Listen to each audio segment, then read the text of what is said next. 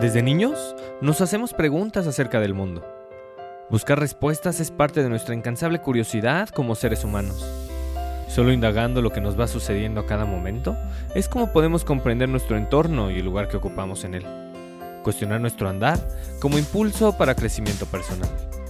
Soy Roberto Granados, psicoterapeuta y orientador humanista, y te doy la bienvenida a Buscando Respuestas, una escala necesaria para este mundo cada día más acelerado y acostumbrado a lo inmediato. El objetivo, que explores tus reacciones, comportamientos y creencias, con la curiosidad suficiente para darle voz a lo que sucede en tu interior. Y así, empezar a encontrar respuestas, las cuales todos andamos buscando. Comenzamos.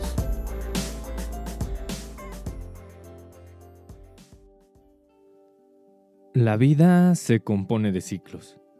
Ahí está el día y la noche.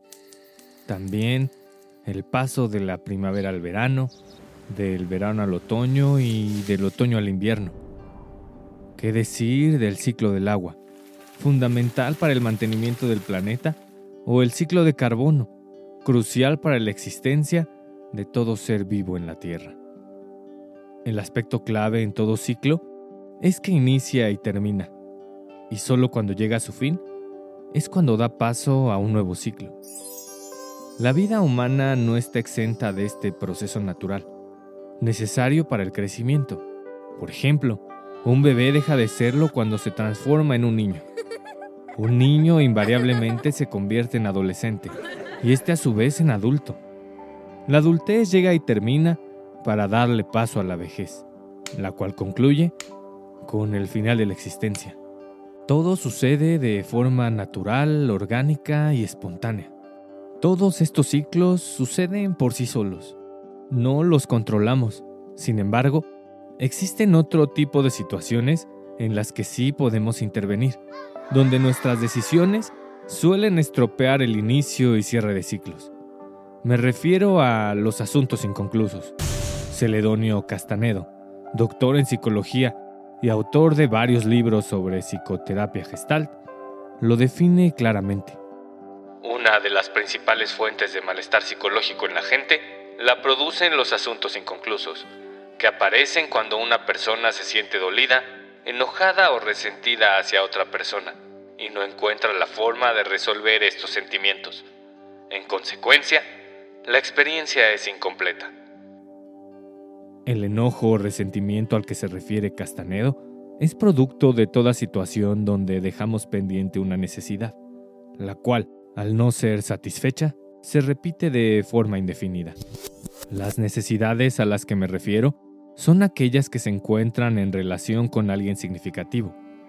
Tu papá, tu mamá, un hermano, una amiga, tu pareja o cualquier otra persona que tenga o haya tenido un rol importante en tu vida. Cuando una necesidad no ha sido satisfecha, esta se va haciendo presente a lo largo de la vida con otras personas. ¿Cuántas veces te ha pasado que luego de vivir una situación incómoda, difícil de resolver, terminas diciendo, otra vez me pasó lo mismo? Bueno, ese hallazgo de darte cuenta que de alguna u otra forma te vuelve a pasar lo mismo, aunque sea con otra persona, en otro lugar y desde luego en otro momento de tu vida, es una prueba inequívoca de estar frente a un asunto inconcluso, frente a un ciclo no cerrado. Cerrar ciclos, concluir dichos asuntos, es la llave para poder avanzar, descongelar el tiempo y permitir que la vida te presente nuevas oportunidades de crecimiento. De lo contrario, seguirás repitiendo el mismo nivel una y otra y otra vez. Si el pasado queda inconcluso, el pasado se repite. Y no puede ser de otra forma. Todos los seres humanos contamos con la tendencia innata a completar aquello que no está presente. Por ejemplo, si vemos un texto al que le faltan algunas letras, esto no es impedimento para que lo entendamos, pues tenemos la capacidad de completarlo de forma natural. Si empezamos a ver una película y por alguna razón no la terminamos, al menos por un instante intentaremos completar la historia con base en lo que hemos visto. o seguro alguna vez te ha sucedido. Estar platicando con alguien y antes de que termine su oración se detiene por alguna razón. Y tú te quedas pensando qué es lo que te quiso decir, completando su idea, incluso antes de que ésta sea expresada. Esta pulsión que tenemos por completar aquello inconcluso también sucede con las necesidades que dejamos pendientes. Cada ocasión que te encuentres diciendo la frase, otra vez me pasó lo mismo, no te recrimines. El hecho de que te pase de nuevo es solo la evidencia de que estás buscando la forma de completar lo que se quedó inconcluso, de cerrar aquí y ahora aquello que se quedó pendiente allá y entonces. Revisemos el caso de una persona que llega a un nuevo trabajo. Esta persona llega ilusionada de tener una nueva oportunidad, luego de vivir algunas experiencias laborales desagradables.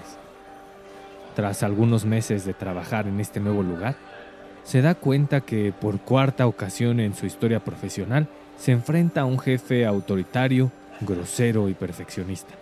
Otra vez le está pasando lo mismo. Esta persona se siente enojada, desesperada, confundida y nerviosa, y vuelven a ella pensamientos de no saberse suficiente. Es claro que se encuentra frente a la oportunidad de satisfacer una necesidad que trae pendiente de tiempo atrás. Sin embargo, en afán de salir rápido de la incomodidad en la que vive, opta por reaccionar como lo ha hecho en las tres ocasiones anteriores pensando que esta acción será suficiente para acabar con la incomodidad. Y lo que hace es renunciar. La renuncia es una respuesta vieja, que utilizó allá y entonces y la está volviendo a usar para resolver lo que le pasa aquí y ahora, para actualizar su experiencia y cerrar el asunto inconcluso. Es preciso que esta persona se cuestione ¿Cuándo fue la primera ocasión que recuerda haberse sentido enojada, desesperada, confundida, nerviosa y con pensamientos de insuficiencia? Echarse un clavado al pasado la llevará al origen de la situación, al primer momento en donde congeló su necesidad de poner límites frente a una persona autoritaria, grosera y perfeccionista. ¿Cuál es su sorpresa? Que la primera ocasión que vivió este escenario no fue con su primer jefe, sino en la infancia, con su mamá. En aquel momento, en la niñez, la mejor forma para solucionar el asunto era callándose y optando por no manifestar lo que siente. El problema con el jefe autoritario es solo una repetición más para que resuelva el asunto inconcluso con su madre. La forma para satisfacer esa necesidad pendiente, que sigue haciéndose presente, es explorar la posibilidad de expresarle a su madre aquello que hizo falta. La respuesta que tenga su madre desde luego es importante. Sin embargo, en el afán de resolver el asunto inconcluso, esta pasa a segundo plano. Lo importante es contactar con la satisfacción de poner un límite que se quedó pausado. Hacerlo así derivará en la actualización de su experiencia, lo cual permitirá que comience a poner límites en todas sus relaciones en el presente, con su jefe, su pareja, con amigos o con sus hijos. Esta situación tan particular puede generalizarse para la resolución de cualquier asunto inconcluso. Sin importar el caso por el que estés pasando o hayas pasado, la pregunta clave para encontrar el camino para cerrar el ciclo es ¿qué te faltó? Date la oportunidad de revisar qué fue lo que te faltó allá y entonces, que sigue repitiéndose aquí y ahora. De esta manera, podrás comenzar con el valioso e importante proceso de cerrar ciclos, que por seguir abiertos, no permiten que continúes con tu proceso de crecimiento.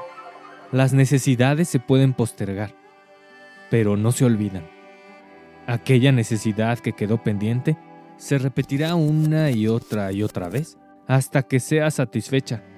Es como la caída infinita de una gota de agua, que no se detiene aunque el lavabo se llene por completo. Si la gota no para, terminará por inundar la casa. Y con la casa inundada, es complicado vivir con armonía, comodidad y ecuanimidad. El gran peligro de la inundación es que se vuelva tan cotidiana que en cada ocasión se use la misma solución, que es sacar el agua a cubetadas, en lugar de ir al origen del asunto y resolver la necesidad primaria para terminar con la casa inundada, que es cerrar la llave. Revisa tus relaciones significativas a lo largo de tu vida y explora si algo se quedó pendiente. Aprovecha la siguiente ocasión en que pases por una situación incómoda y que ya es repetitiva para explorar la primera ocasión en que viviste algo así. Esto te ayudará a alumbrar aquellas experiencias que quedaron congeladas y no permiten que experiencies la vida completamente en el presente. La importancia de cerrar ciclos radica en dejar de reaccionar con base en lo que te pasó hace mucho tiempo y empezar a responderle a la vida con lo que te va pasando momento a momento. Y así, no solo irás creciendo de forma natural, orgánica y espontánea con los años que vas cumpliendo, sino con las necesidades pendientes que poco a poco vas satisfaciendo, abriéndole la puerta a la vida para vivir con presencia, libertad y ligereza.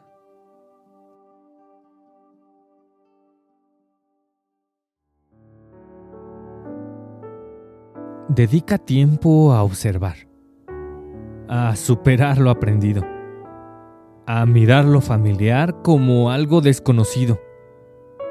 Y lo que te es conocido, trátalo de transformar, dándole un nuevo sentido.